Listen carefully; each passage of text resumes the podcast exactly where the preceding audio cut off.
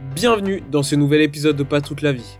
Aujourd'hui, nous recevons une véritable guerrière. J'ai nommé Sabine. Sabine est atteinte d'une maladie qu'on appelle la sclérose en plaques, aussi appelée CEP. Si tu ne connais pas cette maladie, ne t'inquiète pas, on te donne toutes les explications nécessaires dès le début du podcast.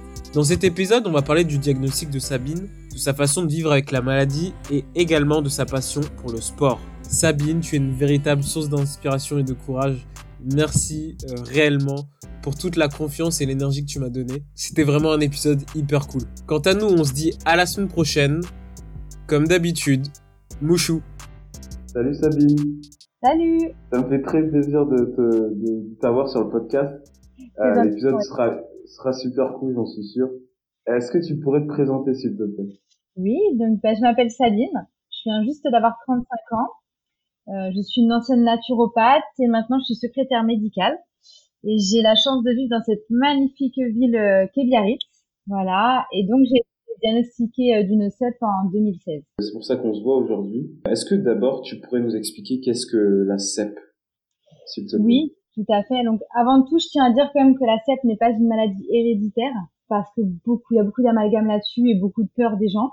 Voilà, donc ce n'est pas héréditaire, elle n'est pas contagieuse, c'est une maladie imprévisible, donc elle peut être différente d'une personne à une autre. Elle est, voilà, elle est variable, ça veut dire que tu peux avoir de très bonnes journées, des journées super cool où tout va bien, et des moins bonnes journées où rien ne va. Voilà, où le matin juste de te lever, c'est une étape, par exemple, de ton lit. Voilà, après c'est une maladie qui est rarement mortelle et on peut vivre longtemps avec la CEP. C'est une maladie du système donc nerveux central qui comprend le cerveau et la moelle épinière. C'est vraiment ces deux parties chez nous qui sont touchées. Donc euh, le cerveau envoie des messages dans ton corps. Donc les messages, ils partent du cerveau, ils descendent le long de ta moelle épinière, et après ils passent par les nerfs. Et, euh, et c'est là que ça se rend dans toutes les parties du corps, si tu veux, le, message. Les nerfs, euh, et si tu veux, les nerfs, ils sont enveloppés d'une enveloppe qu'on appelle la myéline. Euh, pour imager un petit peu, la myéline, c'est, elle joue le rôle comme une gaine de caoutchouc qui entoure des fils électriques, tu vois. Et lorsqu'on a la CEP, c'est la myéline qui est abîmée. Du coup, les messages du cerveau sont ralentis. Parfois, ils peuvent être bloqués. Et c'est pour ces raisons que qu'on a nos symptômes, en fait. Voilà. Après, dans la CEP, tu as deux catégories de, de sclérose en plaques. la première, ça sera la rémitante, comme euh, moi, je peux avoir. Si tu veux, c'est une CEP qui est composée de, de poussées et de rémission. Donc, on a des moments où ça va et des moments où ça va pas. Lors d'une poussée, les symptômes, euh, donc, ils apparaissent, ils s'aggravent souvent à chaque euh, poussée, si tu veux, tu as des nouveaux symptômes. Par la suite, les symptômes, ils se stabilisent, ils diminuent et ils peuvent disparaître. C'est là qu'en fait commence ta rémission et moi donc c'est ce que j'ai euh, moi comme CEP. Donc des fois des fois ça va très bien. voilà. Ça va très bien. Ça va normalement quoi et, et des fois euh, tu peux plus rien faire quoi. Bah, c'est ça. Il y a des fois où bah, j'ai l'impression d'être normale, si on peut dire ce mot qui est un peu péjoratif, mais euh, ouais, il y a des jours où je me sens voilà normale, j'ai plein de force, plein de vitalité, euh, et puis ça, des, des fois où ça va pas du tout. Ça c'est clair et net. Et en période de poussée, c'est très dur parce qu'une poussée euh, peut durer un mois. Euh, donc c'est un mois de mal où t'es t'es mal. Moi, euh, pendant une poussée, j'ai du mal à rester debout, j'ai du mal à la marche. La position statique, déjà même en dehors des poussées, la position statique est très pénible, mais alors en période de poussée, c'est impossible. Enfin voilà, ta vie, euh, t'es enfermé dans un corps de vieille en fait, tu vois. C'est mm. ça se met une personne âgée quoi. Voilà, donc la deuxième catégorie, euh, ça s'appelle la, la, progressive. Donc euh, on peut, par exemple, moi je peux l'avoir plus tard, comme je ne peux ne jamais l'avoir. Les gens peuvent directement commencer à avoir une CEP directement avec la progressive. Voilà, il n'y a pas de, de règles. Et donc la progressive, malheureusement, c'est des symptômes qui sont tout le temps là et ils peuvent s'aggraver. Donc la personne, elle a clairement, elle va jamais bien et elle a, toujours des symptômes tous les jours, tout le temps quoi. Donc ça, c'est mm. très très pénible et généralement, ça ne va jamais en s'arrangeant. Quoi. Du coup, la progressive, c'est dans le temps et ça prend euh, bah, des années, c'est ça? Voilà, ça s'installe bien et ça monte, euh, voilà, crescendo. Et il n'y a jamais de rémission, donc les gens n'ont jamais de repos, clairement. Juste un petit aparté sur les symptômes de la CEP parce que c'est c'est tellement variable d'une personne à une autre, si tu veux. Euh, et euh, après, il y a plein plein de symptômes, mais le gros symptôme c'est la fatigue, qui est d'une importance extrême et qui euh, c'est pas une fatigue comme comme une personne dit normale, dit normale pardon, qui, qui dit euh, être fatiguée.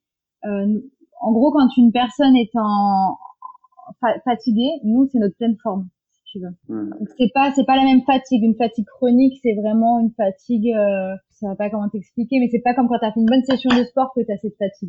Avant de continuer, est-ce qu'il existe des traitements de nos jours? Oui, alors t'as plusieurs traitements. Après, ils sont, ils sont accessibles suivant les symptômes et l'avancée de, de la CEP. Donc, euh, c'est vraiment pareil, des cas particuliers, cas uniques. Euh, moi, j'ai eu un premier euh, traitement, c'était des cachets que je devais prendre pardon à chaque repas. C'est vrai que par exemple, moi, ce, ce, ces cachets-là, ça a été un enfer. Euh, j'ai fini à l'ombre de moi-même, un vrai légume. Ce, ce, traitement me prenait toute mon énergie. C'est vrai que voilà, des fois on croit que c'est la maladie qui nous rend encore plus mal. Et moi, personnellement, c'était le traitement. Euh, pour t'imaginer, même me faire à manger, c'était impossible. Je n'avais pas l'énergie. Donc faire des courses, t'imagines pas. Enfin, c'est rien que te faire à manger, c'est difficile. Les tâches du quotidien, c'est impossible. Donc voilà, tu des traitements. Voilà, moi c'est ce traitement que j'ai en premier qui n'a pas été du tout bon pour moi ni bénéfique. Euh, mais si j'étais pas passée par ce traitement, est-ce que j'aurais eu le courage de passer par le traitement que j'ai actuellement? Aujourd'hui, j'ai Copaxone. Ce sont des piqûres, euh, des piqûres que je me fais donc euh, moi-même. C'est vrai que c'est un geste que j'aurais peut-être pas pu moi faire si j'étais pas passée par mon traitement avant que c'était mal passé. Oui, j'imagine que les traitements euh, ont un effet différent sur, selon la personne aussi, non? Mais voilà, les effets secondaires, euh, parce que par exemple, moi le traitement que j'avais avant c'était Tecfidera. Euh, sur des forums ou quand j'échange avec des gens, il y en a ils l'ont depuis des années et tout se passe bien. Euh, moi, ça a été de suite pendant, ça a été 4-5 mois de, d'enfer. Donc, c'est vraiment chaque personne, comme la CEP, c'est vrai que c'est ça où c'est très compliqué que cette maladie. Tout est du cas par cas. Et chaque personne réagit différemment. Et de ce que j'ai compris en faisant quelques recherches, les traitements de nos jours, soit ils essayent de ralentir la destruction de la myéline, euh, dont tu as parlé tout à l'heure, soit ils mhm. essayent de favoriser euh, la reconstruction de la myéline euh, dans le corps, mais c'est toujours au stade de recherche. Mais j'ai quand même vu que il y avait quand même euh, une grande communauté de, de chercheurs qui, qui, se posaient des questions sur la CEP et qui essayaient de, de trouver des nouvelles façons de, de soigner les gens. Quoi. Oui, c'est vrai que c'est alors après, moi, je me rends pas compte parce qu'avant que on me diagnostique cette pathologie, je la connaissais pas. C'est vrai que je m'intéresse mmh. beaucoup forcément maintenant. Et c'est vrai qu'il y a quand même pas mal de recherches, même des gens connus, des acteurs qui en parlent, qui, qui, qui sont dans les associations, qui font un peu de pub. Donc c'est vrai que c'est appréciable et rassurant de voir que les gens sont dessus et cherchent des solutions. Alors, comme tu disais, euh, pour le moment, on ne guérit pas du tout cette maladie. Les maladies font, les, pardon, les traitements en sorte de d'éviter la progression rapide ou même d'éviter la progression de tout court suivant les patients, mais on n'arrive pas encore à la guérir. Donc c'est vrai que c'est rassurant de voir que les gens euh, essaient de trouver euh, un traitement. Après moi personnellement une chose que je comprends pas, mais j'ai peut-être passé pour une martienne. Euh, apparemment, quand nous sommes enceintes, comme j'ai pas été enceinte, je peux pas te dire, mais apparemment quand nous sommes enceintes, euh, la maladie est en sommeil. Quand on a un corps étranger dans notre, dans, dans nous, dans notre corps, et bien du coup la, la, la maladie, c'est une défense immunitaire si tu veux, nous qui, qui se battent un peu et qui, qui sont déréglés, mais du coup pouf, tout se régule. Et, et, moi un truc qui me choque, hein, en 2020, on arrive à cloner, euh, je sais pas, des moutons et à faire des trucs un peu bizarres, mais on n'arrive pas à faire une molécule ou un traitement qui se base bah, sur ça en fait, parce qu'on sait que nous quand on est enceinte, la maladie est en sommeil. Mais pourquoi ils font pas de recherche là-dessus pour faire croire à notre corps qu'on est enceinte, par exemple. et, et, avec ce, la pilule, c'est un petit peu ça. Alors c'est pas exactement ça, mais euh, ça, voilà, c'est c'est c'est un peu dans le système au niveau de l'ovulation de faire croire que machin. Mais pourquoi ils se basent pas un peu sur ça et faire des recherches là-dessus? Tu sais pas s'il y a des recherches à ce propos? Mais j'avoue que je ne sais pas. Je ne sais pas. Je trouverais ça intéressant à je suis peut-être un peu farfelu, mais je trouverais ça intéressant de pousser des recherches là-dessus. J'ai fait un podcast avec euh, une fille qui s'appelle Tsiki, qui a l'endométriose, et par rapport à sa maladie, quand les filles sont enceintes, bah, ils ressentent euh, plus de douleur. Et, et ça, toute la magie du corps humain, et que bah, parce qu'il y a un petit bébé, bah, du coup, tout se met en mode euh, pour que le bébé grandisse au mieux. Je pense qu'il y, y, a un truc à faire sur ça, quoi. On, on, croise, on croise les doigts, comme on dit. Voilà, tout à fait. Et après, pour parler des, des traitements de la CEP, si tu veux, tu auras euh, plusieurs types. Tu auras par euh, cachet, voilà. Mhm. Tu auras comme moi des piqûres. Donc moi avant c'était euh, tous les jours. Maintenant, c'est trois fois par semaine parce qu'ils ont augmenté le grammage. Et t'en as certains qui doivent, alors ça j'y connais moins bien, hein, mais il y en a certains qui vont à l'hôpital donc tous les mois et euh, ils se font, euh, je sais plus le nom, et euh, ils se font des piqûres. Enfin là-bas ils ont une imperfusion pendant tant de temps et ils vont à l'hôpital tous les mois pour faire cette perfusion, mais le reste du temps du coup ils sont tranquilles. Après chaque euh, traitement a, a de forts euh, a de forts effets secondaires. D'accord. On, on, pourra peut-être en parler tout à l'heure. Et toi, tu trouvais ça plus plus agréable de te faire, euh, enfin plus agréable. On s'entend, hein, de te faire euh, des piqûres euh, trois fois par par semaine plutôt que d'aller à l'hôpital ou c'est pas forcément le même traitement. Bah, déjà, c'est des j'aime bien être, je suis déjà dépendante de plein de choses avec ma CEP. Le fait d'être à l'hôpital, déjà, c'est, ça veut dire que n'importe où tu vas, j'en sais rien, il faut que tu organises toi en fonction de ça. C'est-à-dire que si tu dois partir quelque part ou machin, il faut que tu les fasses avant que tu enfin, j'ai déjà tellement de choses organisées avec cette CEP au quotidien. Je me dis ça, c'est encore un, un truc en plus à gérer, si tu veux. Si je pars un mois, bah alors là, vraiment, tu, tu vas essayer de voir un autre hôpital ailleurs. Enfin, je trouve que c'est des contraintes. Et les effets secondaires euh, pour ce traitement sont assez rudes. Hein. Ils doivent vérifier plein de choses. Je sais qu'ils ont des prises de sang à faire à côté parce que ça pourrait dérégler beaucoup de choses. Il me semble qu'il y a un truc avec les reins, mais ça, je suis pas sûre de tout ce que je te dis, mais je sais qu'il y a plein d'autres soucis. Et puis, mm. bah, le fait d'aller encore dans un hôpital, quoi, on en a marre. Donc moi, me rajouter euh, une journée en plus à l'hôpital, non, j'ai pas envie. Tu préfères être libre et, euh, et gérer ça toute seule, quoi. Exactement. Tu vois, avec mes piqûres, alors, euh, je suis partie au Cambodge, je suis partie au Maroc. Tu fais ta vie. Je pars, bon, après en Europe forcément, mais tu peux faire ta vie. Tu fais tant qu'un frigo. faut juste que tu aies un frigo parce qu'il faut les mettre en frigo. Mais après, tu fais ce que tu veux, quoi. Donc c'est, moi, je ça pratique. Après, oui, c'est contraignant de se piquer. C'est une piqûre qui fait mal. Donc tu as mal, tu t'injectes, ça te fait mal. Pendant quelques temps derrière, tu as mal et ça marque un peu la peau. Enfin, t'as plein d'autres effets aussi euh, embêtants. Mais, euh, mais mm. moi, je trouve que c'était les, les contraintes les moindres avec ce, ce médicament. Tu en as parlé un petit peu avant. Comment était ta vie avant le diagnostic? Alors, euh, ma vie avant le diagnostic, euh, j'étais un petit peu... Euh, je, je, vivais ma vie, je me posais pas la question au lendemain, un petit peu naïve.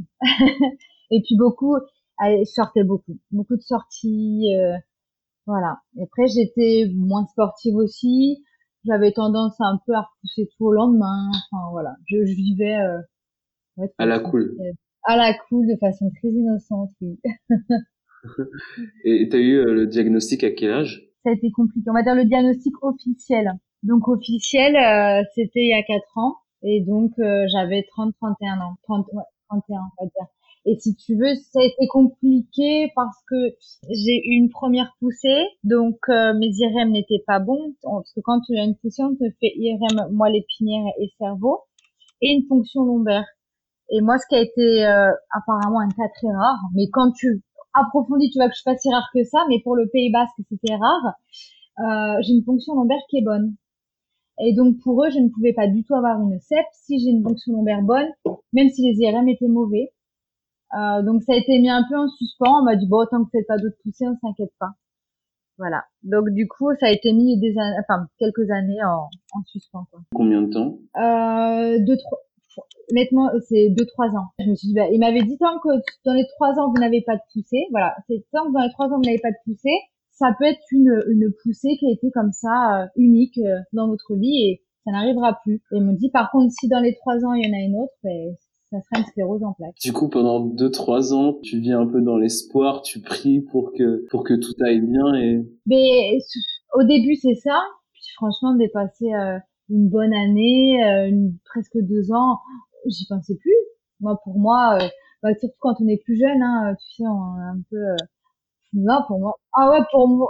C'est ça, puis pour moi, j'étais, j'étais plus sur ça, mm. et je me suis dit qu'on est très positif, donc j'étais là, non, bah, c'est bon, quoi, j'ai pas, quoi. Donc, si tu veux, quand euh, j'ai fait ma deuxième poussée, j'ai pas eu besoin qu'un médecin me le dise. Je l'ai compris toute seule. Ça, ça, ça a été facile. Parce que j'étais tellement dans mon monde des bisounours où tout va bien, que le côté idyllique et tout va bien, ah ouais, ça m'est tombé dessus d'un coup, quoi. C'est quoi ton sentiment en ce moment?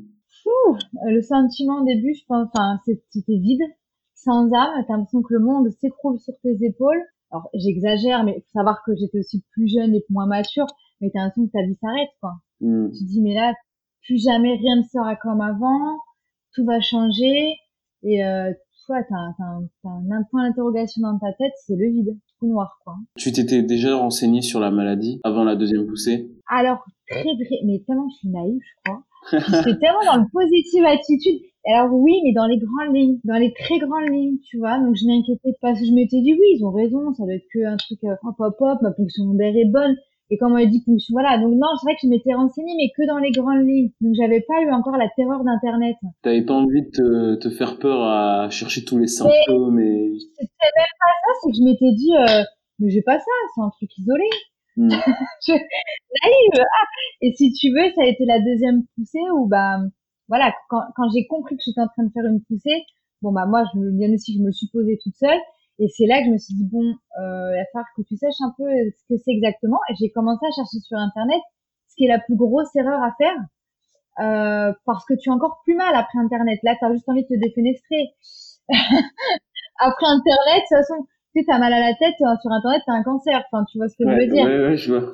Voilà. Donc, euh, moi, j'ai regardé et direct, on te parle de fauteuil, on te parle de que tes jambes vont plus marcher, on te parle que tu as des fuites urinaires, que tu vas te faire pipi dessus, que sexuellement, ça sera le problème, que tu peux perdre la vue, que tu peux avoir des paralysies faciales. Enfin, tu vois des trucs, tu te dis, waouh! Non, ça, c'est horrible. Mm. Et en fait, euh, en fait, en fait, pas du tout.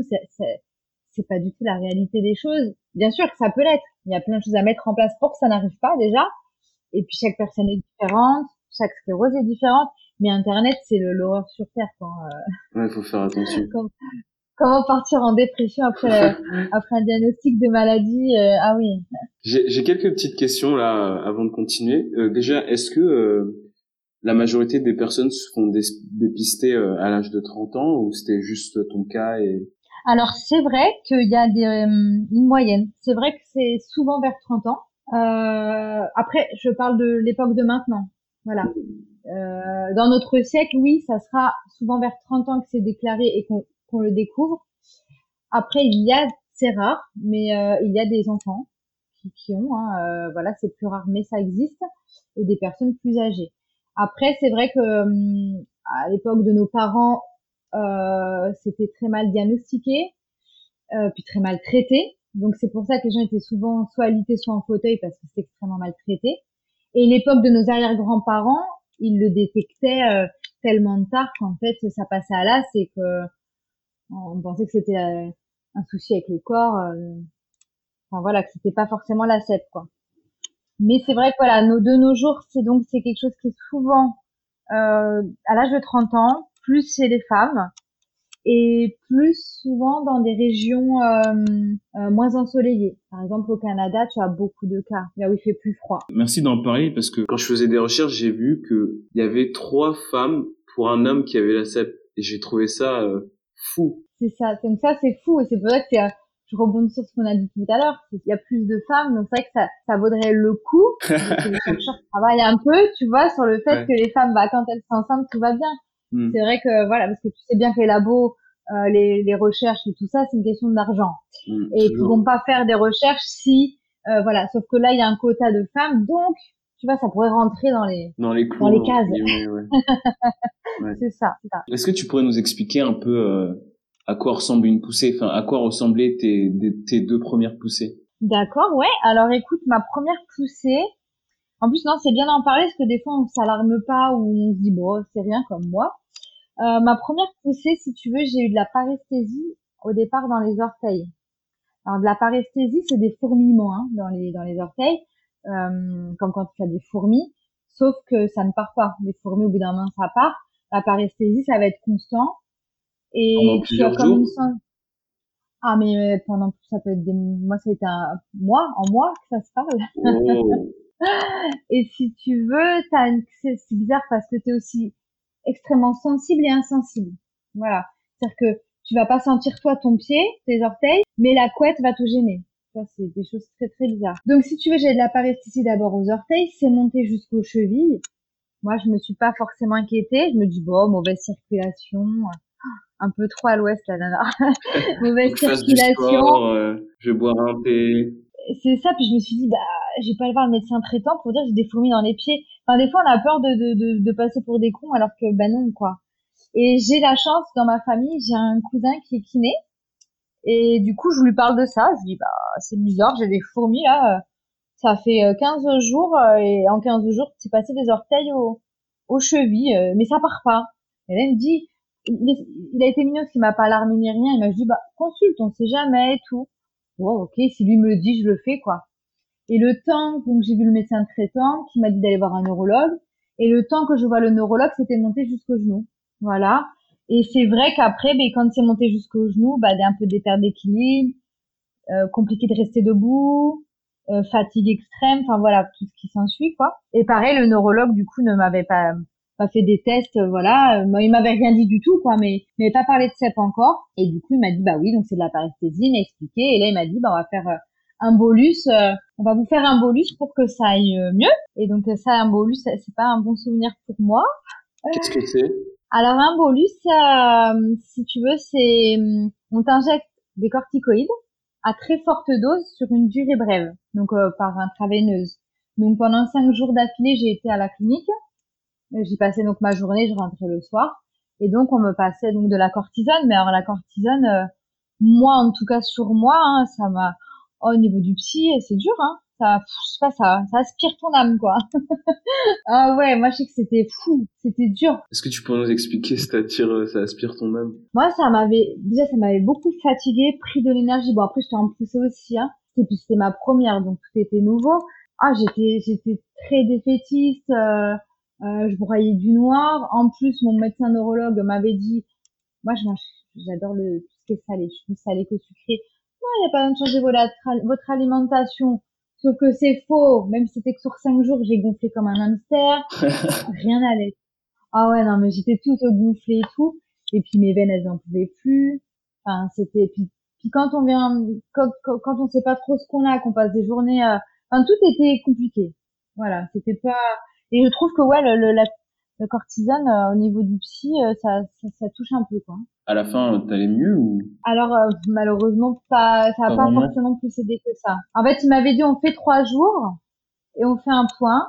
Et peut-être que ça irait mieux, sur, mieux après les trois jours. Et sinon, on continue la semaine entière. Et en fait, au bout de trois jours, ça n'allait pas mieux. Donc, nous avons fait la semaine entière. Et bon, ça n'a pas été magique. Hein. Moi, je trouve que plus de contraintes. Après, je te dis ça, c'est comme cas par cas. Voilà, moi, ça m'a fait ça. Et quand je vois sur des forums, il y a des gens, ça a été extrêmement ça va, ok, ouais, bien sûr. Et si tu veux, pour parler de ce moment de bolus, c'est comme ça que j'ai appris ma CEP de façon euh, un peu disgracieuse, euh, car personne m'en avait parlé de ce mot-là, de cette maladie.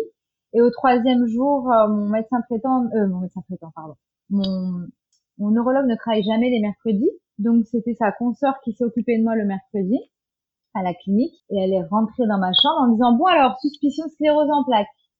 Voilà, j'ai appris ça comme ça. Mais aucune, elle, a pas mis de gants, rien du tout. Euh... Ah ben elle, elle savait pas parce que bon en théorie quand on passe par un bolus on est quand même censé expliquer au patient logiquement ben, que ça peut être une sclérose en plaques, tel risque, tel machin et il l'avait pas fait donc elle, elle, elle savait pas. Et j'avoue que sur le coup on se sent mais alors euh, toute petite et là je me dis mais ça ça sent pas bon. Je disais, je connais pas cette maladie, mais ce, nom sonne pas bien, quoi. Ça a pas l'air euh, très sexy. c'est négatif. Mmh, mmh. Et voilà, c'est ça. Ça a pas l'air très sexy. Donc j'ai attendu que la, la neurologue parte et j'ai chopé une infirmière s'occuper de moi. je lui dis mais je dis voilà, elle vient de faire un peu une, une gaffe. J'étais pas au courant. J'ai fait maintenant, euh, c'est grave, c'est pas grave. Et l'infirmière se sentait un peu con parce que c'est pas elle de m'expliquer ni quoi. Donc elle, c'était un peu délicat, ouais. C'était une période pas pas évidente euh, sur le coup, quoi. Là, on est au deuxième euh, diagnostic, c'est ça, ou au premier? Ça, c'était au premier. Ça, c'était au premier. Donc je crois que j'ai appris la suspicion. Non, ça, ça a été au premier. Après moi, par chance, donc à la suite de ça aussi, j'ai fait donc une ponction lombaire parce que tu dois faire une ponction lombaire, tu sais quand quand, c'est ta première poussée. Et quand je vois sur des forums des échanges, tu as des gens qui s'est extrêmement mal passé. Euh, c'est vrai que c'est toujours impressionnant et ça fait un peu peur une fonction lombaire euh, quand tu vois l'aiguille qu'on t'enfonce et tout. Franchement, moi, ça peut rassurer les gens, tout s'est extrêmement bien passé, je n'ai rien ressenti. Euh, j'ai j'ai eu zéro douleur, Donc ça dépend vraiment peut-être de son état de, de, stress, de comment les gens autour de nous sont. Moi, ils m'ont fait inhaler un produit, c'est je respirais un air comme si j'étais bourrée en fait. c'est très bizarre. Non mais je te jure, c'est là. Euh, c'est le moment, le moment où t'as trop bu et tu sais pas si ça va aller dans ta soirée ou pas. Voilà. Et si tu veux, c'était ça. Et du coup, la ponction, enfin, en tout cas, pour moi, c'est très, très bien passé. Voilà. J'ai pas eu mal. Donc, les gens, faut qu'ils soient rassurés. C'est, c'est pas forcément douloureux et ça peut passer tout seul. Et il n'y a pas eu Donc ça, c'était ma première.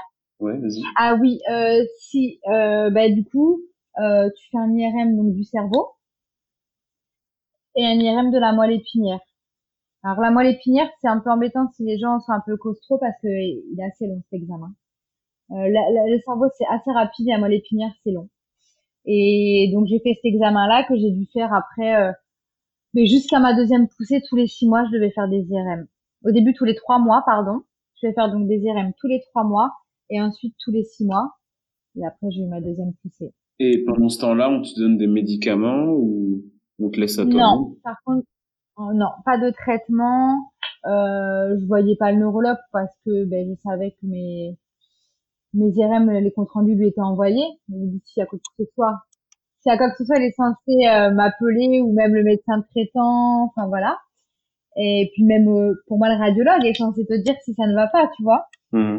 Donc donc moi non, je faisais mes IRM comme on demandait de les faire et j'allais ni voir le médecin et j'avais pas de traitement particulier non je ma vie normalement. J'ai lu que dans les premiers symptômes, euh, il pouvait y avoir aussi une perte de vue ou des problèmes de motricité. Est-ce que toi, tu as eu ça? Alors moi, j'ai eu la chance pour la vue, je n'ai pas eu ce souci. Après, pour euh, ceux qui ont peur de, qui, les gens qui ont peur d'avoir ce symptôme, comme on m'avait expliqué, il faut qu'ils se, bou se cachent un œil puis l'autre. Et si jamais on, ils voient une toute petite tache foncée, là, il faut qu'ils aillent euh, consulter parce que ça peut être un premier symptôme de CEP.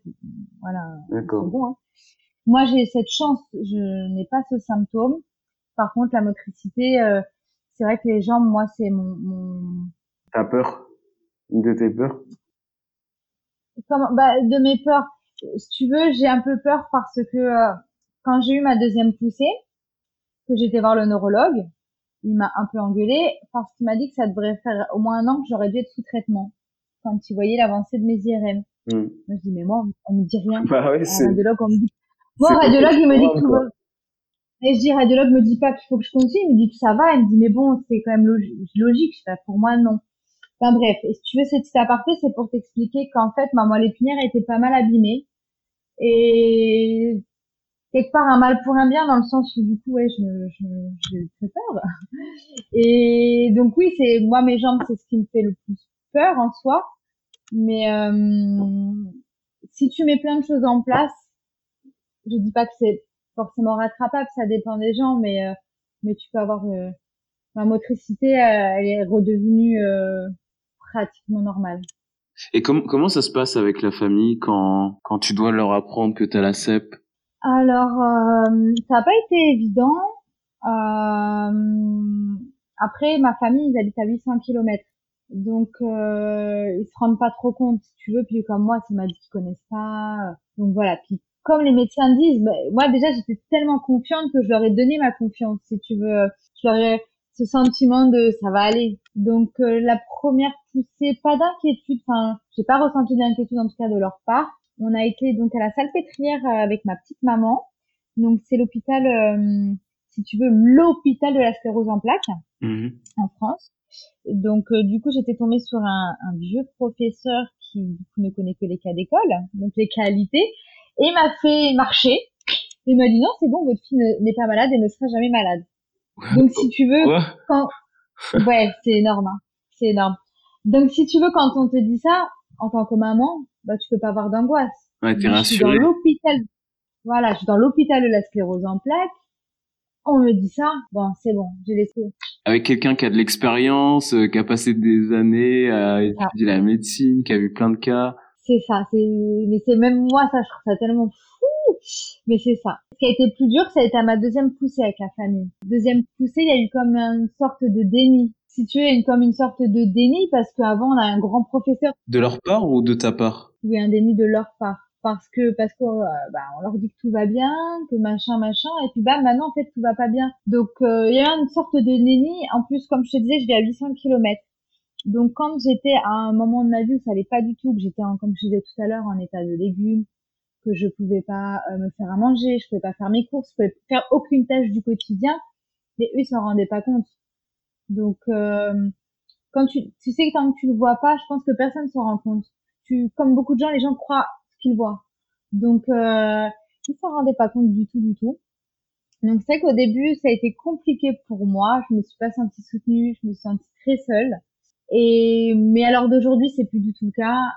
Voilà, ça c'est, l'heure d'aujourd'hui, ils sont extrêmement présents, extrêmement là pour ma maladie, euh, ils me soutiennent, ils sont là euh, tout le temps pour moi, quoi. Mais il y a eu un petit chemin à faire. euh, il se trouve que ma mamie a la sclérose en plaques et euh, elle me dit souvent, elle me dit souvent que, euh, en fait, parfois, quand quand t'es pas en fauteuil, quand t'es pas jusqu'au stade du fauteuil, bah les gens ils se rendent pas compte que que ça va pas, que que t'as mal quoi. Ben ta mamie a totalement raison. Oui. je lui fais un gros gros bisou d'ailleurs, bisou mamie. Oui, et, un bisou. et je te laisse continuer. C'est warrior. Ouais, ouais, ouais. Toutes. Voilà, comme on dit, c'est une set warrior. Toutes les deux. Mm. Merci. Et en fait, oui, alors c'est ça qui est. Alors, je suis contente d'avoir une maladie invisible parce que bah, ça, c'est quand même plus sympa, je pense, au quotidien. Il y en a beaucoup qui préfèrent avoir des pathologies invisibles euh, qu'un bras en moins qui se voit ou j'en sais rien, tu vois. Euh, mais euh, comment dire? Des fois, c'est compliqué. Euh, le regard des gens, le jugement. Pour plein de cas, déjà, je prends le cas des fois de certains amis parce que nous, on a une fatigue extrême. Mais c'est une fatigue, les gens s'en rendent pas compte. Mais je te mmh. jure, euh, des fois, chaque acte du quotidien nous prend énormément de, de, de, de force. Chaque acte, du quotidien nous prend énormément de force et d'énergie. Et si tu veux, ça peut m'arriver, ben, j'ai passé ma semaine, j'ai tout au travail, j'ai tout donné au travail, euh, et ben j'arrive finalement le vendredi soir, et ben j'ai plus envie de faire le, enfin c'est pas que j'ai plus envie, on va reprendre. je n'ai plus la force, parce que si je dis ça et qu'ils entendent ça, ils vont dire, Elle nous a menti. C'est pas qu'elle voulait pas en fait. Donc si tu vois, on arrive à la fin de semaine et moi ma jauge énergie, mes cuillères, je t'en parlerai tout à l'heure, mes cuillères sont épuisées, mais j'ai plus de cuillères, donc j'ai plus la force euh, de sortir ou de faire quoi que ce soit. Donc ça peut m'arriver un peu, c'est rare, j'essaye de le prévoir. Au moins je préviens dans la journée, mais ça peut m'arriver un peu au dernier moment de dire bah finalement je pourrais pas. Et ça, il n'y a que des gens qui ont des pathologies euh, auto-immunes, enfin qui ont des, des fatigues chroniques qui comprennent. Euh, les autres ne comprennent pas ah, les gens en bonne santé ne comprennent pas. Euh, ça, ça, ça un malaise et ils sont dans le jugement. Ça, ils comprennent, mais alors pas du tout. Ou euh, j'adore les gens qui sont en bonne santé, ben, quand on veut, on peut. Ah, alors ça, je prends sur moi. Alors ça, les gens adorent dire, euh, voilà, même des amis, hein, quand on veut, on peut. Mhm. Mais vas-y, je vais te couper une jambe, tu vas faire un marathon. Enfin, c'est des, j'essaie de leur donner des images. Non, c'est pas quand on veut, on peut. Quand, quand on veut, on fait au mieux. Mm. Voilà, quand on veut, on va tout faire en place pour faire au mieux. Mais il n'y a pas le quand on veut, on peut ou il y a des choses, ça, malheureusement, quand on a une pathologie, c'est, ça marche pas comme ça, mais les gens ne s'en rendent pas compte. Ou des fois, oui, je euh, pourrais faire plus. Bah oui, mais si je fais plus aujourd'hui, mais demain, je, serai obligée de faire moins. Enfin, je te, je raconterai l'histoire de, la théorie des cuillères qui m'a beaucoup aidé à gérer ma, ma fatigue et à comprendre plein de choses. Mais ça, ça, ça a été dur. Après, le regard des gens, euh, parce qu'après, bon, les amis, tu discutes, donc ça passe. C'est les inconnus euh, pour moi, ça a été très difficile. Ouais, bah tu vois, je fais plus mes courses parce que je fais heureusement qu'il y a le drive, on est une super génération pour ça. Euh, moi, quand donc quand tu me vois, tu vois bien quand tu passes sur mon Instagram, euh, vivante, euh, pétillante, sur tes deux jambes. Voilà, je parais pas malade. Voilà, donc quand je fais mes courses, imaginons, oh, si j'ose faire mes courses après une séance de sport, je suis habillée en plus en, en sportive. Euh, donc si j'ose faire mes courses qui, qui, qui sont voilà que le, le est juste à côté de ma salle, bon ça c'est le pire les jugements parce que si je passe à la, à la caisse handicapée et que je sors ma carte euh, prioritaire parce qu'il faut savoir que je ne peux pas rester debout statique.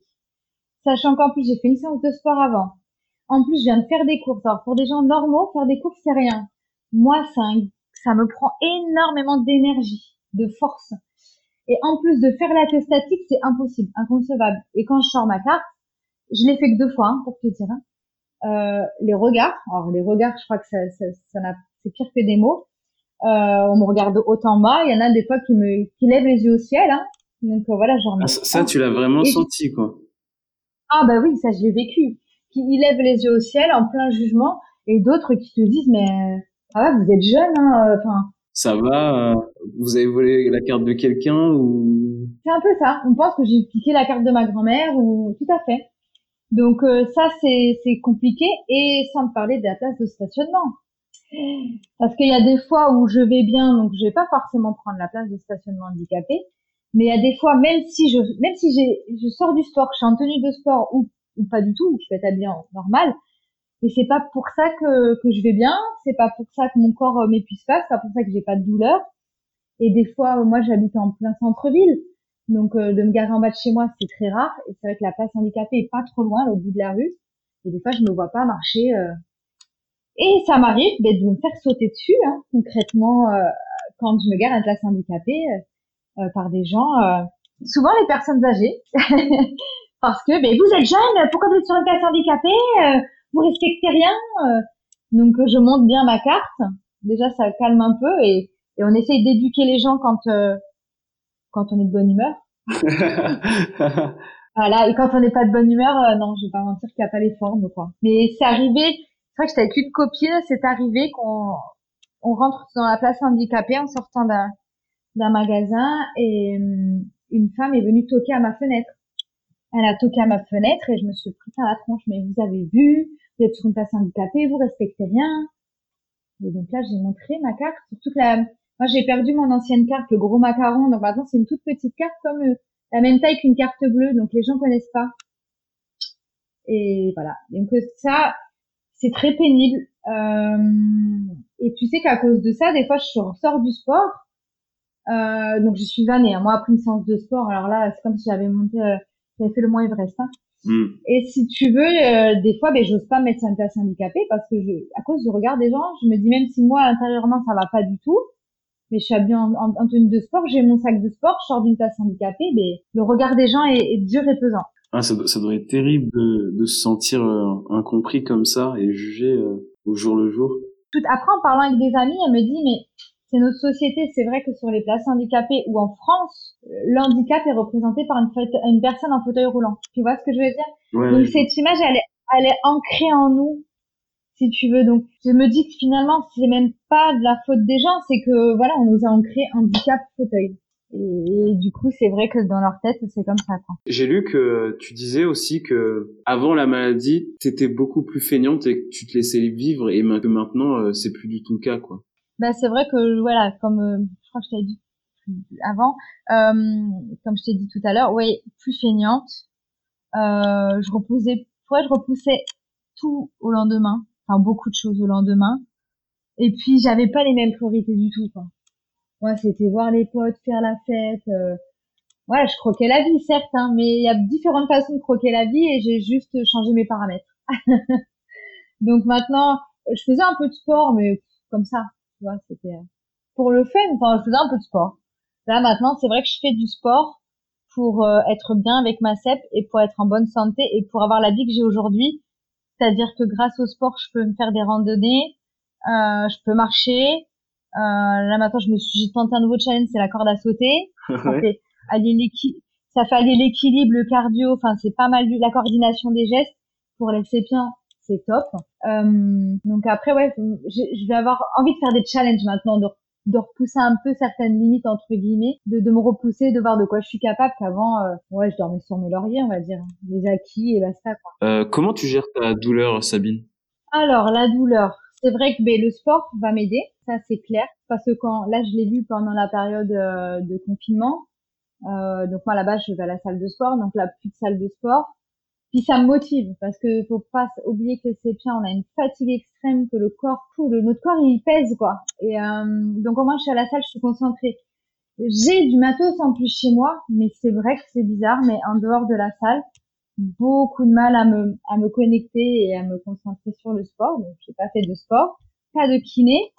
Et c'est vrai que pour euh, pour les douleurs, ce qui est important, ça va être le sport, le kiné, l'eau froide moi en tout cas, pour moi, l'eau froide. Si j'avais les moyens, je ferai de la cryothérapie. Donc si euh, certains sépiens ont des kinés qui ont cette machine, c'est prêt à 100%, faut le savoir.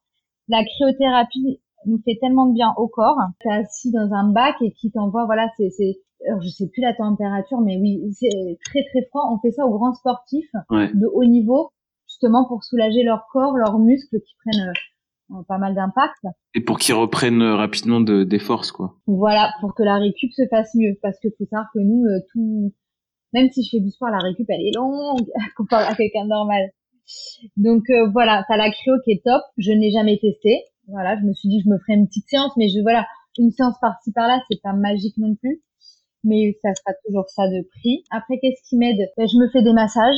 Voilà, et le kiné aussi. Il faut voir que le kiné, moi, il me fait comme je fais du sport à côté, il me fait pas faire d'exercice, c'est que du massage. Donc ça me fait beaucoup de bien. Je fais aussi chez le kiné de hum, de l'endermologie. Qu'est-ce que c'est? Alors, alors l'endermologie, de base, de base, euh, ce n'est pas du tout pour euh, nous. Hein, de base, c'est fait pour euh, les, les gens qui veulent retirer leur cellulite, si tu veux. Donc c'est une espèce d'aspiration et de succion, enfin voilà, sur le corps. Et moi, si tu veux, c'est mon neurologue qui me l'a prescrit. Parce que quand tu te piques avec Copaxone, ça t'abîme. Euh, moi, à l'intérieur de ma peau, j'ai comme des boules, en fait. Des boules un petit peu dures et qui déforment un peu mon corps. Donc, par cette machine, ça va m'enlever euh, les boules. Mais si tu veux, en faisant ça, comme elle me le fait sur les jambes, je me suis rendu compte que ça m'allégeait euh, les douleurs dans les jambes. Mhm. l'effet jambes lourdes, l'effet euh, les jambes qui sont enfermées comme dans des étaux et tout ça, c'est instantané. C'est fou. Elle me le passe, oh, je pourrais m'endormir quoi. Mais oui, parce que je sais que les gens disent que l'endermo ça fait mal, mais euh, moi ça me soulage tellement que fou, ça m'enlève un poids quoi. Donc l'endermologie aussi fait beaucoup de bien. Qu'est-ce que je pourrais dire? Oui, t'as pour euh, pour les douleurs, t'as aussi le CBD. Euh, moi j'ai commencé ça pendant le confinement parce que ben, du coup j'avais pas tous mes autres trucs et je me suis dit faut que je trouve quelque chose c'est un médicament, c'est. Alors le CBD, c'est un dérivé, tu sais, du euh, du THC, enfin pas du THC, mais c'est euh, la, la fleur de cannabis, mais sans THC. Voilà, donc on a retiré la THC. Et ce moi pendant le confinement, bah, c'était mon seul, euh, ma seule solution n'ayant ni sport ni kiné. C'est pas magique, c'est pas miraculeux, mais c'est vrai que ça soulage, ça apaise, ça calme et ça soulage. Ça m'a aidé à, à refaire des nuits un peu plus normal et euh, d'avoir moins mal dans mes jambes. On consomme ça comment Alors ça va dépendre des gens. Tu, tu peux le fumer. C'est-à-dire que comme euh, quand tu te fais un joint de bœuf, tu peux faire la même chose. Ouais. Euh, moi, du coup, on m'en a roulé un. C'est vrai que j'ai trouvé ça plus efficace comme ça. Après, euh, je suis pas fan de fumer ça, mais c'est vrai que c'est, je trouvé que c'était plus efficace. Parce que moi, je fume du e-liquide, tu sais, avec la cigarette électronique. Donc, du coup, j'en mets de temps en temps dans ma dans ma cigarette électronique. C'est, je trouve que c'est moins efficace, mais c'est efficace quand même. En huile de massage, ça sert à rien, ça coûte un bras. Euh, ton épiderme il est trop épais pour que ça arrive pile le truc, ça non. Et ce qui marche bien aussi, c'est en infusion. Ah c'est marrant. Donc t'as des, t'as des, voilà. Donc t'as plein de sites et il y en a ils te vendent directement. Euh, t'as pas besoin d'acheter la fleur et de faire ton truc. Hein. Vraiment, il le sachet euh, prêt à être infusé. Ça tu le trouves, ouais. Une bonne alimentation, ça, ça aide à garder un bon état général euh, de santé. Mais après ça c'est pour toute personne, hein, pas que les gens malades mais euh, une bonne alimentation dans tous les cas euh, c'est quand même important. Est-ce que vous avez des aliments proscrits? Les gens te diront non, mais en tant qu'ancien naturopathe, euh, c'est vrai que nous on devrait éviter les aliments trop salés. Tu vois, faudrait vraiment éviter le sel et euh, l'eau du robinet. C'est vrai? Donc euh, ouais, il faut, faut, éviter l'eau du robinet. Moi, si tu veux, j'ai pallié à ça. Donc j'ai une bouteille en verre, voilà, je mets l'eau du robinet, mais dedans j'ai un charbon ah, pour filtrer. voilà, je donnerai un lien si ça peut intéresser les gens. Donc moi j'ai un gros charbon et ça dure euh, six mois par exemple ce charbon et il filtre l'eau. Et une fois que ce charbon il est foutu, hop, tu le mets dans tes plantes et ça le fait un, un petit peu d'engrais. Donc c'est écologique, c'est top parce que ça, ton eau elle va pas non plus dans des bouteilles en plastique on ne sait pas et au moins ça filtre l'eau. Ok, top. Voilà, donc en gros on m'avait dit ces deux choses là vraiment euh, importantes quand on a la CEP Bon après euh, et après pour tous les tout le monde, ça serait d'éviter les sodas, les fast-food et tout ce qui est graisse transformée quoi. Ouais. De, de de pas avoir de, de, de bouffe transformée en fait. Tout ce qui est pas bon euh, pour le corps euh, de base quoi. On a des traitements qui nous font en plus un peu grossir. Bon certains rares mais ils ont de la chance, ça va plus les faire maigrir, mais souvent nos traitements en plus nous font grossir. Donc si tu grossis, en plus tu manges mal. Donc en plus donc tu prends du poids mais tu encore déjà que notre corps est dur à chaque mouvement. Mais là, tu as encore plus envie d'être sédentaire et de rien faire. Et c'est un cercle vicieux. Et du coup, ben, là, si tu, je l'ai vu quand j'étais en confinement, la sédentarité, c'est, ah, c'est notre mort. C'est le piège. Et moins t'as envie, moins t'en fais, moins t'as envie d'en faire. Et c'est, et c'est là le, le piège. Tu stagnes un peu. Euh. Oh, ah ben, honnêtement, moi, ça que je suis de caractère un peu, tu vois. T'es pas tenté euh, parfois? Avec la fatigue, etc. Euh. D'en faire moins, oui, mais pas d'en faire pas du tout. Parce que comme je te dis, je reviens tellement de loin, j'étais un légume, j'arrivais même pas à me faire à manger, euh, je pouvais pas marcher euh, plus d'un kilomètre, euh, il fallait que je sois à côté de quelqu'un pour qu'il m'aide. Tu vois, j'ai tellement mal vécu que les fois où j'ai envie de rien faire du tout, je pense à ces moments-là. Je me dis bah ok, aujourd'hui tu peux t'octroyer du temps de repos, mais demain tu vas te bouger les fesses. ouais. C'est pas une victoire du coup euh, pour toi à chaque fois que je sais pas, tu réussis à faire euh, quelque chose euh, que tu avais du mal à faire avant ou, que tu réussis à faire une bonne séance de sport, que tu es contente, etc. Alors tu as totalement raison. Si, mais après c'est ma petite fierté à moi personnelle. Bah des fois voilà, je suis quand même fatiguée, je vais quand même à la salle, je fais quand même mon training et c'est vrai que non, je me dis bah voilà, tu t'es donné, au moins t'es là. Déjà rien que le fait d'être à la salle, même quand on est un petit peu fatigué, c'est déjà une victoire. Après, je me et après je me donne au mieux. Hmm, donc oui, ça c'est sûr. Après, euh, le côté qui est plus dur, c'est que pour tous les efforts que je fais, par exemple à la salle de sport, les résultats sont minimes. Alors intérieurement, au niveau de mon corps, de ma CEP, oui, les, les, résultats sont là. Mais extérieurement, entre les traitements, le machin, le truc, euh, non, j'ai pas les effets euh, voulus, on va dire. Enfin, j'ai enfin j'ai pas les effets euh, pas voulu mais j'ai pas les effets euh, comment dire en rapport à tous les efforts que je fais les résultats physiques ne sont pas là. Mais c'est pas un remède miracle et puis et puis notre corps il réagit complètement différemment en rapport à des gens dits normaux. Euh, déjà la récupération est plus lente et puis euh, moi quand si tu me vois en maillot de bain ça se voit pas forcément que je fais du sport tu vois ce que je veux dire? Ouais. alors que je suis gavé et qu'une personne normale ferait autant ferait le même sport que moi, ça se verrait euh, directement physiquement. Bah, c'est marrant, ça, ça, me rappelle un témoignage que j'ai écouté euh, de quelqu'un qui faisait des séances de réadaptation. Donc c'est des séances de sport euh, dans un hôpital euh, prévu pour pour les malades, quoi. Et il disait qu'en fait ces séances avaient surtout un impact psychologique pour lui et que il avait surtout appris à travers ça à se surpasser et à pas euh, et à pas trop euh, trop s'écouter, à pas trop écouter son corps. Il disait qu'il avait souvent tendance à trop écouter son corps et à trop écouter euh, sa fatigue, sans forcément savoir que on pouvait aussi aller loin dans les forces physiques et et que voilà quoi. Tout à fait, je, je, je le rejoins. Alors après, il faut quand même écouter un minimum son corps. Oui, bien sûr, bien sûr. Dans le sens où nous après, bah, on fait une crise et là c'est la, la, la merdasse mais mais je suis totalement d'accord. Il essaie de nuancer euh, tout ça en fait. Mais je suis totalement d'accord parce que le sport moi m'a permis d'être je pense plus combative, euh, d'avoir plus de niaque, plus de hargne. Puis déjà quand quand j'ai des faiblesses grâce au sport, mais mes jambes me tiennent qu'avant ben perdre d'équilibre et que je me cogne et que je tombe que là grâce au sport ben mes jambes me tiennent. Donc déjà ça c'est une victoire de fou. Donc euh, voilà. Et j'ai oublié ce que je voulais te dire. pas de souci, pas de souci. Je suis énorme. On parlait ah oui, ça y est. Ouais, c'est bon. Ça y est. Ok. Puis le fait, euh, moi, mon ma première victoire aussi, c'est en octobre, j'ai réussi à faire une randonnée sur deux jours. Et depuis que j'ai ma CEP, c'était quelque chose d'impossible. Et je pense que le fait d'avoir fait un peu de sport tout le temps, euh, je me suis forgé un mental. Bon, aussi mes, mes muscles des, jambes, hein. Mais tu vois, j'ai fait, bon, après, c'était une randonnée tranquille, hein. Mais ça reste sur deux jours. Et c'est quelque chose qui, pour moi, était impossible et que ça a été complètement possible et validé. Enfin, ouais. Donc le sport nous nous nous pousse, nous et puis c'est super bénéfique. Mais euh, d'ailleurs ça, ça me rappelle ma mamie qui elle euh, elle a fait beaucoup de sport euh, avant, tu vois. Elle faisait du mm-hmm. bodybuilding, etc. Tu, tu verrais les photos. oh, super mamie, dis donc. Ah ouais, trop musclée, trop belle. Et du coup, elle, souvent, elle me dit que bah, elle pense vraiment que le sport, ça l'a, ça l'a vraiment beaucoup aidé, tu vois, pour bah pour ah, tenir aujourd'hui et, et, pour et pour aller mieux même au niveau de la détermination comme t'en parles et comme Monsieur en parlait Complètement, complètement. Ah, le sport pour moi, comme je t'ai dit, le fait moi de mettre un petit peu muscler les jambes, ben, elles me tiennent, j'ai plus d'équilibre, tu te gaines, enfin tu vois, tu fais du gainage, tu fais tout ça.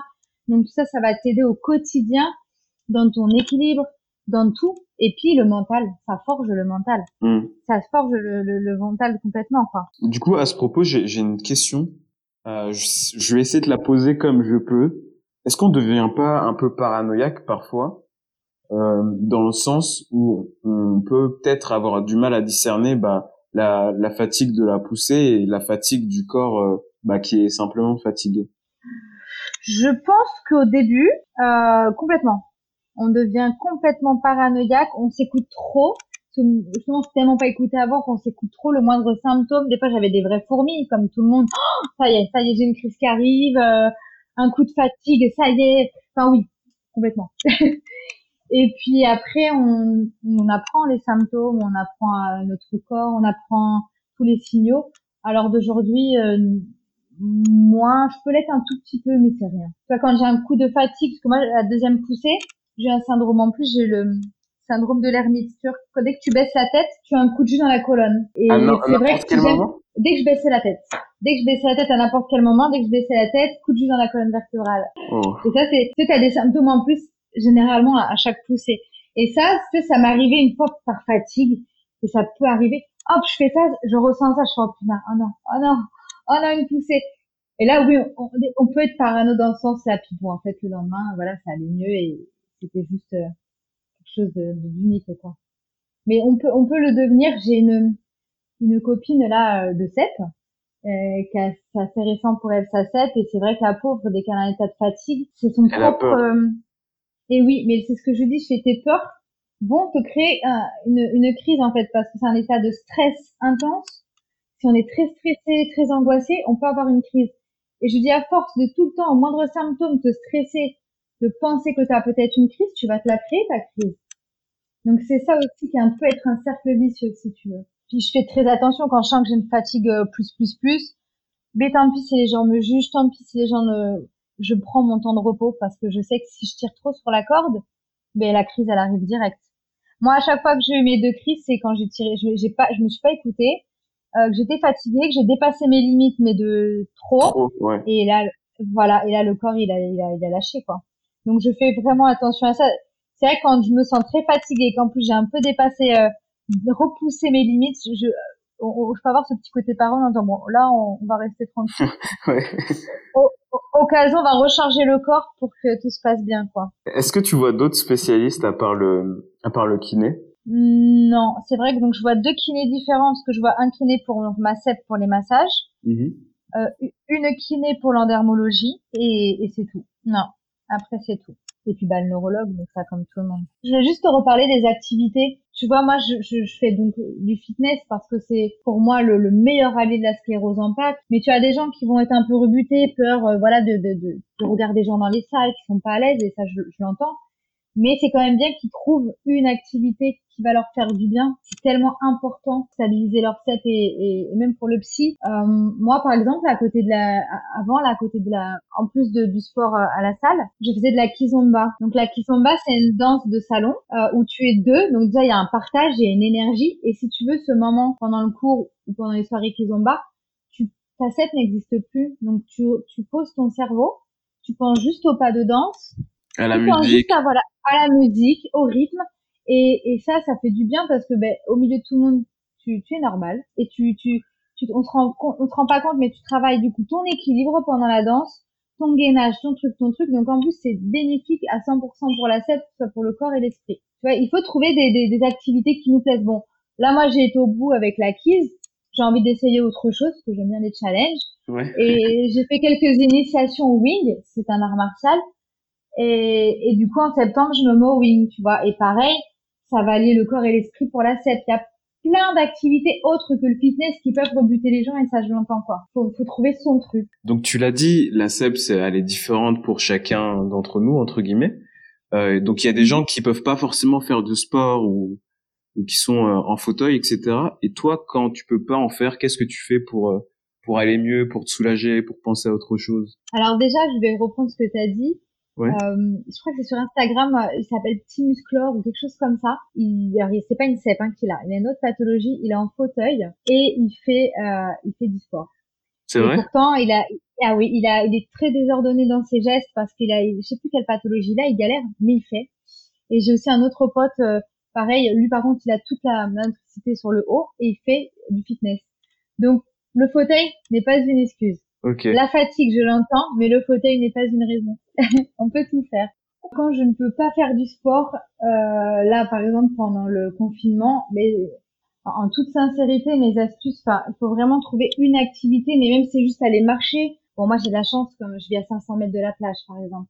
Donc euh, quand vraiment mon corps me permet pas de faire une activité, je me pose au bord de mer, je regarde l'océan, une nouvelle énergie, des airs, enfin de n'importe quoi, des bonnes énergies, un bon air, ça ressource, ça fait du bien, tu vois. Hmm. Des, il faut trouver son truc qui va te faire euh, souffler un peu. Ouais. Exactement. Après, t'en as, ça va être la montagne.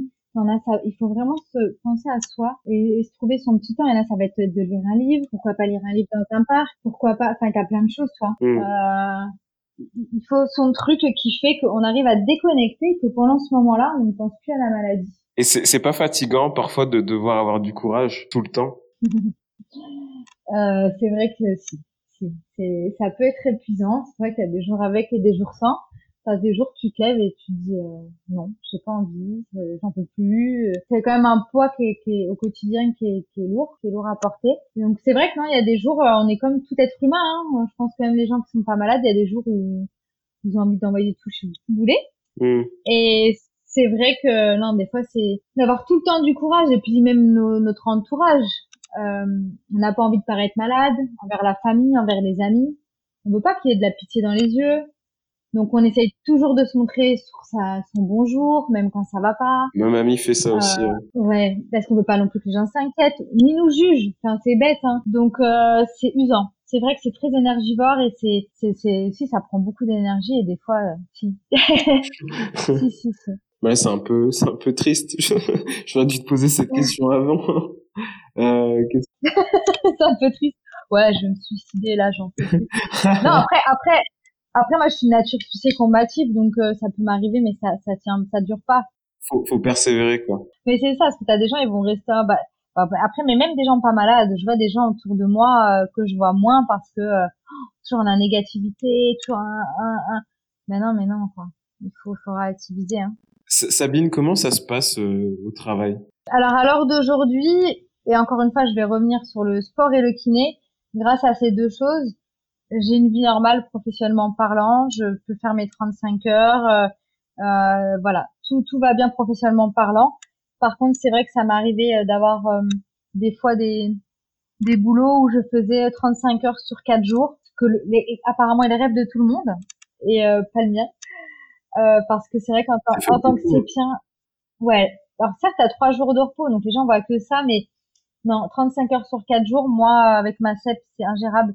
Je, je me fais à manger au lit, quoi. Je, je, je suis apte à rien, faut plus rien me demander. Euh, c'est très pénible pour moi. Mais bon, à l'heure d'aujourd'hui, euh, niveau travail, ça va. Après, euh, j'ai fait quand même une, réorientation professionnelle de, du, de ma maladie. Euh, après, peut-être par, les gens vont me dire plus par peur que par choix, je ne saurais pas te dire que j'avais un cabinet de naturopathie.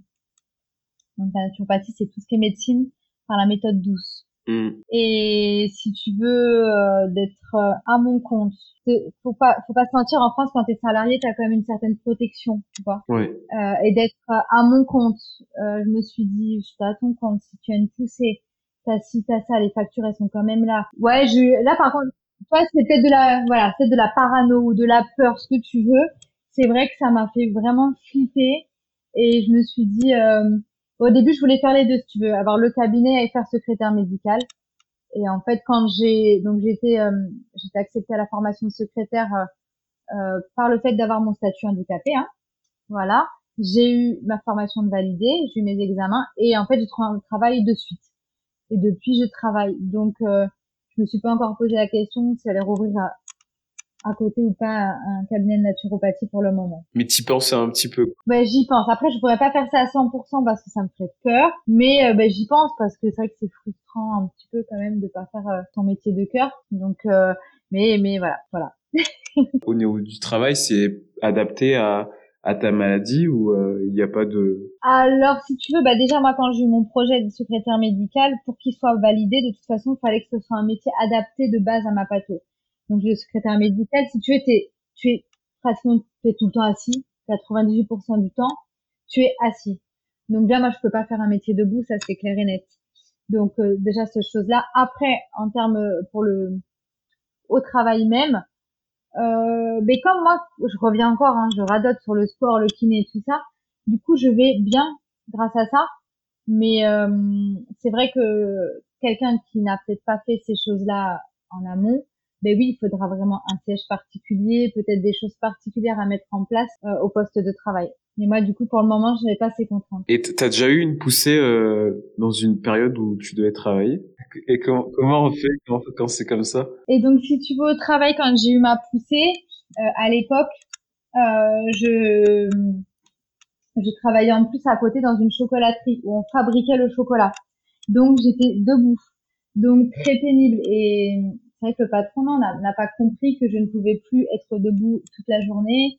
Euh, ça a été très très compliqué et du coup j'ai, bah là j'étais en arrêt un mois. J'ai dû être en arrêt un mois et, et, ne plus jamais, je suis jamais retournée finalement dans ce travail, ce qui n'était pas du tout possible avec. Ouais, c'était pas adapté et on te comprenait pas quoi. Ah pas du tout. Ah non, puis les gens jugent. Les gens aussi des fois vont nous penser que tu es feignant, tu ne veux pas faire, alors que c'est pas le cas quoi. Donc tu trouves des excuses. Donc voilà, les gens aussi tiens, tu trouves des excuses. Non, non, non, non. Et je voulais juste parler de, juste d'associations et de groupes sur Facebook. Oui, oui, bien sûr. Euh, on mettra tous les liens dans la description euh, de, de, ce que tu vas m'envoyer, comme ça, euh, si ça peut aider des gens, ce serait bien. Voilà, parce que moi au début, encore plus au Pays Basque, bon à Paris, dans les grandes villes, ça va par exemple, mais dans des petites régions, on, on, on a du mal à se retrouver entre ses piens. Et moi, grâce à tout ça, ben, j'ai rencontré plein de gens qui ont mon âge, qui ont la CEP, c'est pas mal d'échanger, de, de, de, partager, et voilà. Euh, en association, tu en as plusieurs. Tu as CEP Avenir, LF CEP, tu as Notre Sclérose, et tu as aussi APF. APF, tu as Mireille Foucault, je donnerai le mail. Euh, elle est top aussi parce qu'elle est très réactive et elle est prête à répondre à toutes les questions. Elle connaît tout, c'est-à-dire aussi bien administrativement, parce que nous, quand on doit faire un prêt pour acheter, c'est compliqué. Euh, J'en sais rien sur euh, toutes les démarches pour avoir euh, la reconnaissance de handicap. Euh, Mireille Foucault saura répondre à toutes ces questions, mais mais toutes questions inimaginables euh, sur la qui a rapport avec la CEP, elle saura y répondre. Donc c'est quand même très important.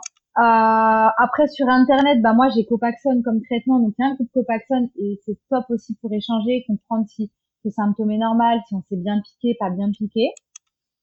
Et tu as aussi euh, deux groupes.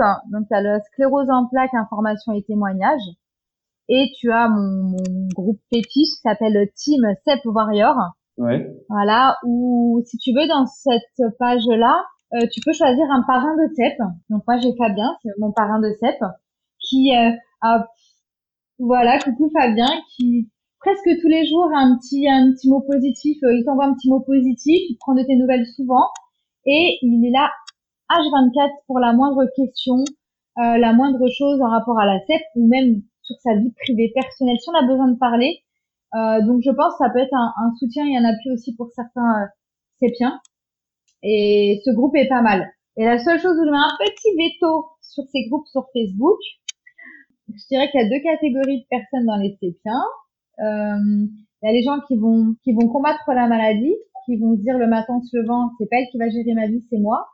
Et t'as les autres qui vont se laisser manger par la maladie en disant, bah, de toute façon, euh, euh, elle va prendre le pas, donc autant la laisser faire. Et malheureusement, dans ces groupes, on le ressent. Donc voilà, quelqu'un qui vient peut-être tout juste d'avoir euh, une CEP, c'est peut-être pas bon d'aller dans ces groupes parce qu'il y a quand même 50% de négativité. Il y a beaucoup de gens qui sont là pour se plaindre, qui ont besoin de vider leur sac, euh, nanana, et ça, ça va pas, et voilà. Donc, il faut faire la part des choses. Moi, au début, j'aurais pas forcément ça n'a pas été bon pour moi, par exemple, ce genre de groupe. Là maintenant, euh, genre, je, je, prends que ce que j'ai besoin de prendre, que le positif. euh, une autre chose qui peut être importante pour les gens qui ont la CEP, alors bien sûr euh, pas pour la rémitante, euh, pas non, je commence. Une chose qui peut être importante pour les gens qui ont la même CEP que moi, voilà, donc euh, celle avec les poussées et la rémission, pour pour gérer nos fatigues chroniques. Je pense pas que ça marche pour l'autre CEP parce que leur fatigue doit être tellement intense que je ne pense pas. Mais comme je te parlais tout à l'heure, tu as la théorie des cuillères. C'est aussi bien important pour euh, ma pathologie, mais sur plein d'autres pathologies qui ont des fatigues chroniques, si tu veux. Donc la, théorie des cuillères, c'est de Christine Misarendino, si je le dis bien. Et, et c'est très, moi, c'est ce qui m'a aidé dans mon quotidien. Si tu vas gérer mon énergie, ma fatigue. Voilà. Juste pour faire, je vais essayer de faire court. Euh, imaginons, tu commences ta journée avec 10 cuillères. Et 10 cuillères, c'est ta, ta, vitalité, quoi. Ton énergie. Moi, ça, je fais que du dry, je fais plus mes courses, mais euh, si je fais des courses, moi, ça va me prendre direct 3 cuillères. Mais si je bosse, euh, bosser, ça me fait 5 cuillères. Donc, il te reste plus que 2 cuillères. Mais t'as encore euh, la bouffe à faire. Enfin, toi, t'as encore plein de trucs. Donc, il faut le sport, il faut gérer. Dans tous les cas, tu as 10 cuillères. Après, chaque personne, euh, pour certaines personnes, faire des courses, ça va en prendre qu'une. Faire du ménage, ça, va prendre quatre. Enfin, tu vois. Mais une fois qu'on a compris comment gérer cette énergie, on gère mieux ses journées. Parce que, par exemple, j'ai 10 cuillères, si j'en utilise 15, mais demain, je vais commencer ma journée qu'avec 5 cuillères. Tu vois ce que je veux dire? Et du coup, on va tirer, tu vois, on va, on va tirer dans la fatigue et c'est là où on peut se faire une crise. Bon, ça reste une théorie, hein. Donc, euh, c'est du cas par cas, faut prendre ça avec des pincettes aussi. Mais moi, dans mon cas, ça m'a beaucoup aidé à gérer ma fatigue chronique. Moi, je comprenais pas si euh, pourquoi je me levais déjà euh, des fois extrêmement fatiguée, que tout était pénible. Et du coup, voilà, je sais que si j'ai fait une séance de sport euh, tel moment, bah, je vais peut-être pas aller faire un restaurant avec des potes à tel moment, parce qu'en fait, je vais pas être avec eux, je serais trop épuisée. Enfin, tu vois, t'as des ou je vais pas faire peut-être mon grand ménage le jour où j'ai fait euh, mes courses, enfin tu vois, tu apprends à gérer. En fait, le fait d'écrire, c'est peut-être ça paraît bête, hein, mais voilà, le, ça permet de comprendre et ça permet de comprendre à son entourage euh, qui ne comprend pas les fatigues chroniques, qui a tendance à être un peu dans le jugement, au moins comprendre, bah voilà, là on a fait ci, on a fait ci, on a fait ça. J'ai que 10 cuillères, on en est déjà à 9. Donc euh, voilà. Des fois on peut être à déjà à 9 cuillères, il est 17 heures. Bah, c'est de 17 heures à au coucher, encore plein de choses à faire. Avec plaisir, tu me donneras tous les liens et je les mettrai en description. Euh, je mettrai aussi euh, ton Instagram si les gens veulent euh, te contacter. Ça marche, avec plaisir. Donc Sabine, on arrive à la fin du podcast. J'ai trois dernières questions entre guillemets. La première, c'est la suivante. Est-ce quel conseil tu donnerais à quelqu'un qui vient de découvrir qu'il a la CEP Alors ça c'est drôle en plus que tu me poses cette question parce que via mon mon Instagram, tu ça a été un peu mon journal de bord au début que j'ai eu ma CEP pour euh, l'acceptation de la maladie et tout ça. Et puis pour pouvoir partager des ressentis et des expériences avec les gens. Et du coup, j'ai beaucoup de gens qui viennent tout juste d'être diagnostiqués, qui viennent me parler et qui, demandent euh, conseil, quoi. Donc si tu veux, je vais revenir à ce que je te disais tout à l'heure. Euh, surtout, ne pas regarder Internet. le premier conseil, c'est ne pas regarder Internet ou si on regarde avec des pincettes parce que sinon, on va s'imaginer directement en fauteuil, euh, alité et, et puis sans avoir plus de vie sociale, enfin, ce qui n'est pas le cas. Donc, déjà, je dirais pas Internet. Après, il va falloir euh, l'accepter, enfin, c'est pas évident, mais se laisser le temps. Il va falloir avoir l'acceptation, avant de mettre tout plein de choses en place, il faut une certaine acceptation de la pathologie. Donc, voilà, donc, se laisser du temps, se faire confiance, et, et puis, ben, je sais pas, bien, c'est déjà bien. Et d'ailleurs, en parlant de ton Instagram, t'as tout de suite euh, voulu en parler euh, publiquement et. Euh... Eh bien, en fait, j'avais fait un Instagram il y a des années, tout au début que c'est sorti, mais il dormait. Enfin, j'avais mis deux photos et j'étais jamais retournée dessus. Et c'est vrai que quand j'ai eu ma pathologie, ben, enfin ma, ma deuxième crise en plus, c'était ben, en arrêt maladie. Euh, ma famille vit à 800 tu te sens un peu seul face à tout ça, quoi. Et c'est vrai que Instagram a été mon échappatoire, euh, mon tableau de bord, et ça m'a fait beaucoup de bien pour. Euh, moi, j'ai réussi à voilà le fait d'en parler, le fait d'échanger avec des gens qui avaient cette maladie. Euh, moi, personnellement, j'ai mieux compris la maladie par Instagram que par tous les trucs que tu trouves sur Internet, que ce soit les forums, que ce soit les groupes, que ce soit les sites. Instagram, c'est le pluriel en fait. Les gens te parlent vraiment de leur vécu et de leur expérience. Et ça m'a aidé à instaurer des choses. C'est par grâce aux gens d'Instagram que j'ai instauré le kiné. Moi, jamais mon neurologue m'en a parlé. Et c'est en parlant avec des gens d'Instagram, ils m'ont dit mais si si, faut faire ça et tout. Tu vas voir, ça va améliorer ton quotidien. Et je l'ai fait et c'est vrai. Deuxième question, euh, quel conseil tu donnerais à quelqu'un qui vit avec quelqu'un qui a la CEP Alors en premier lieu, de ne pas dire euh, t'es feignante. Bon, moi, j'ai cette chance, on me le dit pas, mais c'est vrai que c'est ce qui revient souvent. Que, parce que, comme je te disais tout à l'heure, on a des jours où ça va, des jours où ça va pas. On a plus besoin d'un pilier que quelqu'un qui nous écrase. Euh, d'être vraiment dans la compréhension, dans le dialogue, pour essayer de comprendre les ressentis de l'autre, ce que ressent l'autre dans son corps, pourquoi Parce que des fois, on peut être de mauvaise humeur, bon, comme tout le monde, mais quand on a très mal, on va être moins patiente. Donc, il faut vraiment discuter, dialoguer, euh, parce que les gens s'imaginent pas ce que c'est de la fatigue chronique, en fait, et que euh, juste d'aller faire la vaisselle, non, c'est pas qu'on est feignant, c'est que des fois, euh, c'est compliqué, quoi. Voilà, et de l'épauler au mieux, et d'essayer de ne pas juger. De ne pas juger, et de pousser l'autre. Euh, je te prends moi, j'ai bon, mon ex, quand j'ai eu la découverte de la, la, la maladie officiellement, il m'a tellement aidé, tu vois, il m'a fait mes trainings de sport, il les a adaptés à moi, il me, il me poussait, tous les jours j'avais un petit message positif, voilà. Et, et même si j'y arrivais pas, eh ben, il était pas là, bah non, bah, ça part aussi. Non, toujours un, quelque chose, et c'est vrai que ça m'a, ça m'a fait pousser des ailes, et peut-être que c'est grâce à, à ça que j'en suis là aujourd'hui. J'en sais rien, mais, mais ça a été bénéfique, c'est sûr. On va faire la dernière question, qui est un petit jeu que je fais avec chaque invité. Je vais te donner cinq mots que j'ai pris au hasard et euh, tu vas me dire ce que tu en penses de façon euh, plus ou moins longue. tu peux me répondre juste avec un mot ou tu peux disserter pendant 1h30 euh, si tu veux, il n'y a pas de souci. Euh, si t'es prête, si t'es prête, on y va. Vas-y. Ok. Fil. Ça fait penser à ligne directrice, tu vois. La ligne, pas de dissertation pour le coup. pas de souci. Mais ça marche aussi, ça marche aussi. Grille. Grille, grille, ça m'inspire pas ton mot grille. ouais, si, grille, ça peut penser à des barrières, un grillage et, et qu'il faut aller au-delà de ça et, et, sauter ce grillage. Très bien.